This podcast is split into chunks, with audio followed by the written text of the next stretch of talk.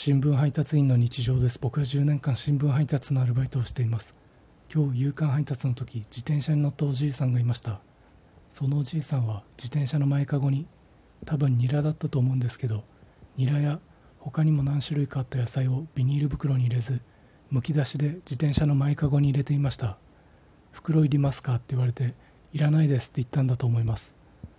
そのおじいさんは羽織るタイプの前開きのシャツをボタン全開にして下に何も着ないで年相応の上半身裸むき出しで自転車に乗っていました。